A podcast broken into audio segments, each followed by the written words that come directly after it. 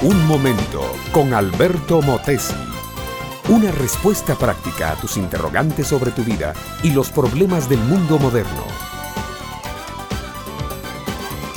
El día había pasado por fin.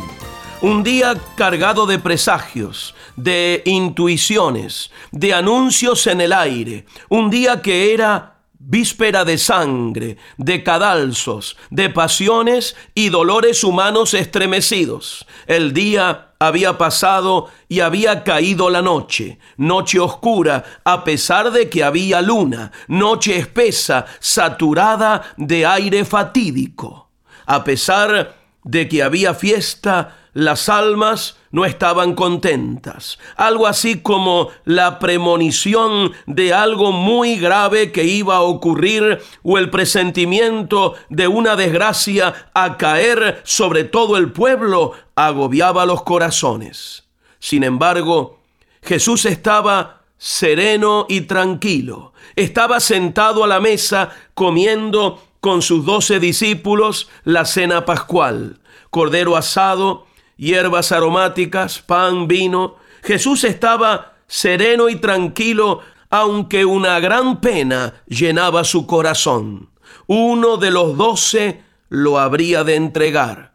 De pronto, el maestro se dirige a Judas, le da un bocado de pan mojado en salsa y le dice, siempre sereno y tranquilo, con esa su voz pausada y penetrante. Lo que vas a hacer hazlo pronto.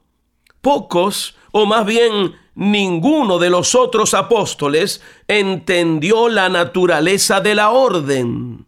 Pensaron que Jesús le daba orden a Judas de comprar algo para la fiesta, o que diese algo de dinero a los pobres, o hiciese cualquier otra cosa con el dinero, ya que Judas era el tesorero del grupo. Pero Judas sí sabía lo que tenía que hacer, tenía que entregar a su maestro. Entonces salió del aposento y cuando salió del aposento se sumergió en las sombras de la noche. Juan el evangelista que relata estas cosas dice escuetamente, cuando hubo tomado el bocado, luego salió y era ya de noche.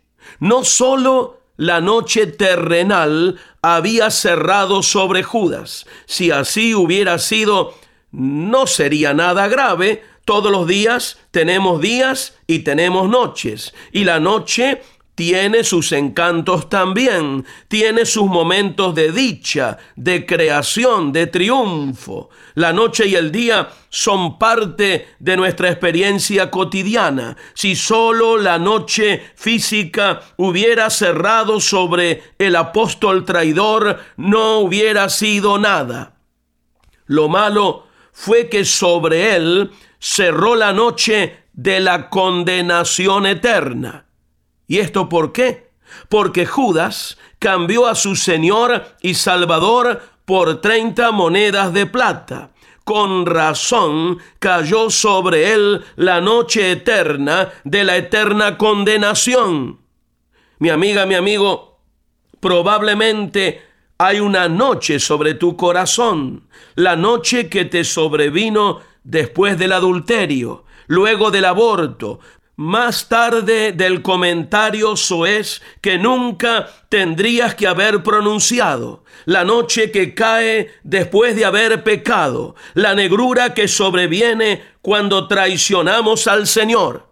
Sin embargo, si regresamos a Cristo, le confesamos nuestra falta y nos arrepentimos de corazón, Él convierte nuestra noche en día. Él nos limpia y perdona para siempre.